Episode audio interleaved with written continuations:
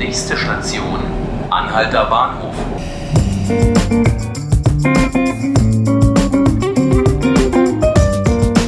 Herzlich willkommen zu 5 Minuten Berlin, dem Podcast des Tagesspiegels. Mein Name ist Hannes Soltau und mit mir im Studio ist heute Rüdiger Schaper, Ressortleiter Kultur. Hallo Rüdiger. Hallo.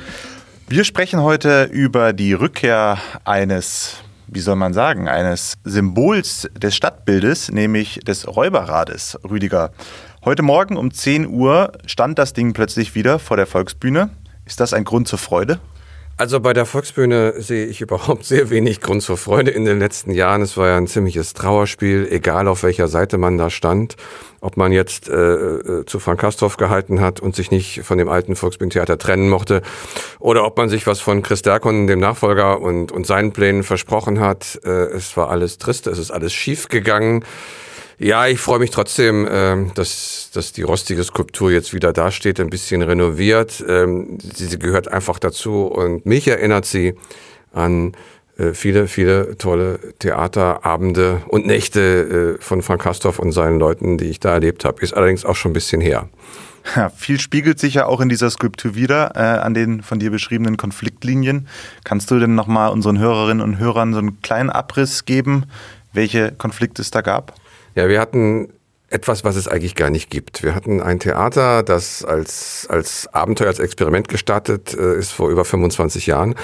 Und es, es war eben auch 10, 15 Jahre lang und dann wieder äh, ein sehr, sehr tolles Theater. Theater hält normalerweise nicht so lange. Mhm. Aber hier äh, hat sich was äh, zusammengebaut und zusammengebraut, äh, was eigentlich nicht vorgesehen war und was absolut äh, exzeptionell war.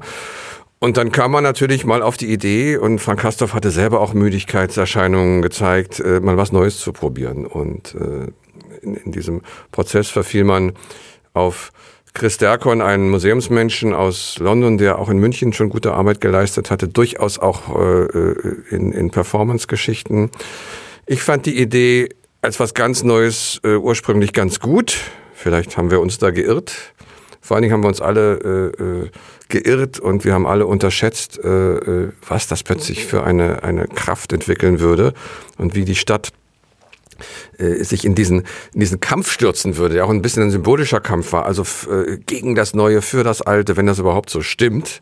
Ich weiß dann mhm. am Ende auch nicht mehr, was alt war und was neu war und äh, darüber sind Freundschaften zerbrochen und Kollegen sprechen nicht mehr miteinander und äh, auch die Kulturverwaltung, der äh, Senator Klaus Lederer hat, finde ich, keine sehr rühmliche Rolle gespielt. Er hat nämlich Diakon nicht gemocht, was, was ich vielleicht verstehen kann, aber was er nicht machen darf, er hat ihm äh, unfreundlich begrüßt und er hat ihm sicherlich auch nicht äh, so unterstützt, dass der Start von Diakon gelingen konnte.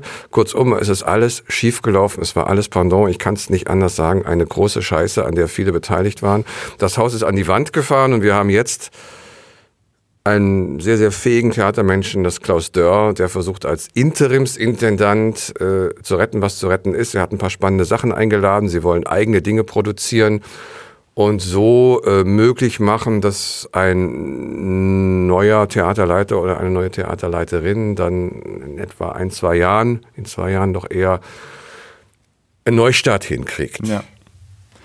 Ja, Kastorf wollte ja damals, äh, als er vor etwas mehr als einem Jahr aufhörte, diese, diese Figur mitnehmen, die jetzt wieder da steht.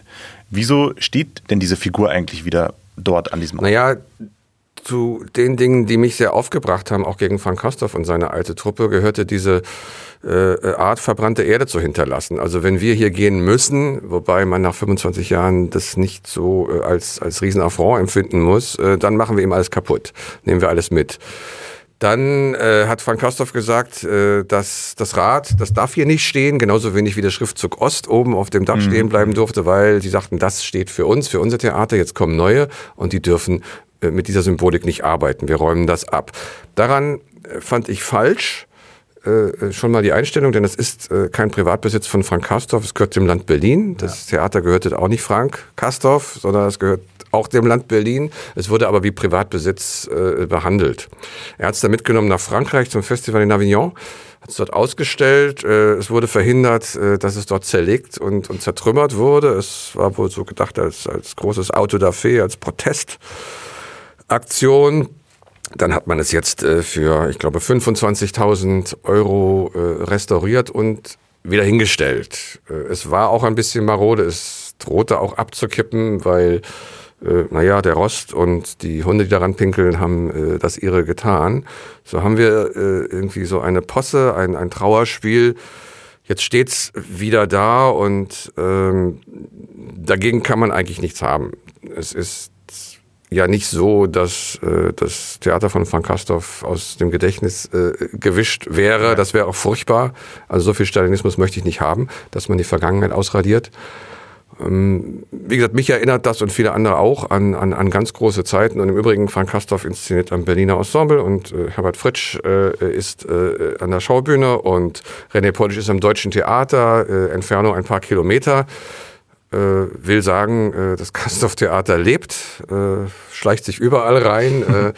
und, und, ja, vielleicht äh, wird der ein oder andere aus, aus der, der, Zeit damals auch wieder seinen Weg zurück an die Volksbühne finden. Es ist denen ja angeboten worden, sie wollten nicht. Ja.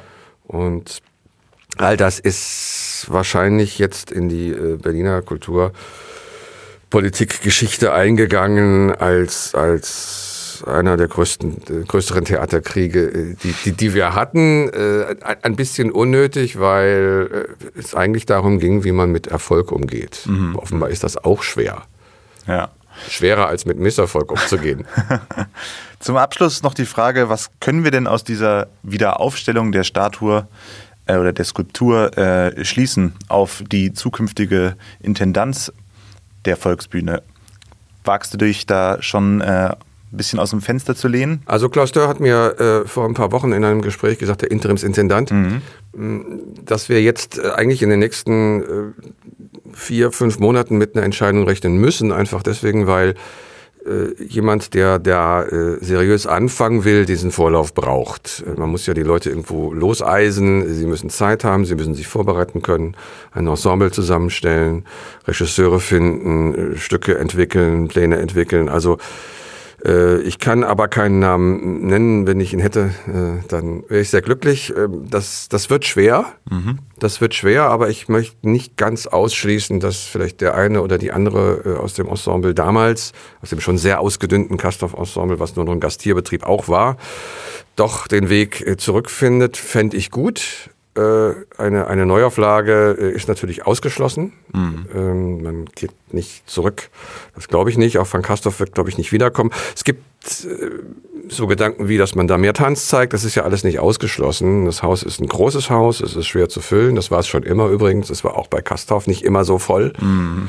Da gab es auch ganz, ganz schlimme Hänger und, und schwierige Zeiten. Ähm, ich könnte mir vorstellen, dass man so dieses Radikalschauspiel, was Kastorf gemacht hat, in irgendeiner Form wieder versucht anzusteuern, dass man äh, das Performative auf, auch macht, weil das ist ja überhaupt nicht mehr wegzukriegen äh, aus, äh, von den Bühnen. Das ist ja überall. Ist aber ganz schwierig. Also im, im Grunde genommen hoffe ich auf, auf eine Überraschung, weil, das möchte ich schon noch sagen, äh, Klaus Lederer, der Kultursenator, hat so vehement protestiert, äh, wie viele andere auch, gegen äh, den Abgang von Frank Kastorf und das Engagement von Chris Derkon. Und er hat auch äh, weil, sein, sein Teil dazu getan, dass Derkon nicht auf die Beine gekommen ist. Gar nicht erst. Also äh, will sagen, äh, Lederer hat sich äh, da in die Verantwortung begeben. Äh, mhm. Wer so vehement gegen etwas ist, muss jetzt mal zeigen, wofür er auch ist. Und auch darin wird man ihn dann messen. Das ist kulturpolitisch äh, sein erster ganz großer Auftritt. Und dann, ja, ich sag das ohne Häme oder so, aber so war es ja immer. Das muss man dann sehen. Äh, ja. Seine Vorgänger sind äh, für die Derkorn-Auswahl, die ja falsch sein mag, äh, äh, kräftig durchgeprügelt worden. Und ähm, ob zu Recht, ja, oder zu Unrecht, ja, mag jeder sehen, wie er will. Ähm, aber das kann jetzt auch Lederer passieren. Vielen Dank an Rüdiger Schaper. Das waren fünf Minuten Berlin der Podcast des Tagesspiegels. Heute eher zehn Minuten Berlin, aber das darf auch mal erlaubt sein an einem historischen Tag wie heute. Das geht nicht kurz bei der Volksbühne. Geht nicht kurz, ne? Sollten Sie weitere Folgen von 5 Minuten Berlin hören wollen, können Sie dies unter tagesspiegel.de slash podcast. Sie können uns auch eine E-Mail an podcast.tagesspiegel.de schicken. Mein Name ist Hannes Soltau. Ich wünsche Ihnen noch einen schönen Abend.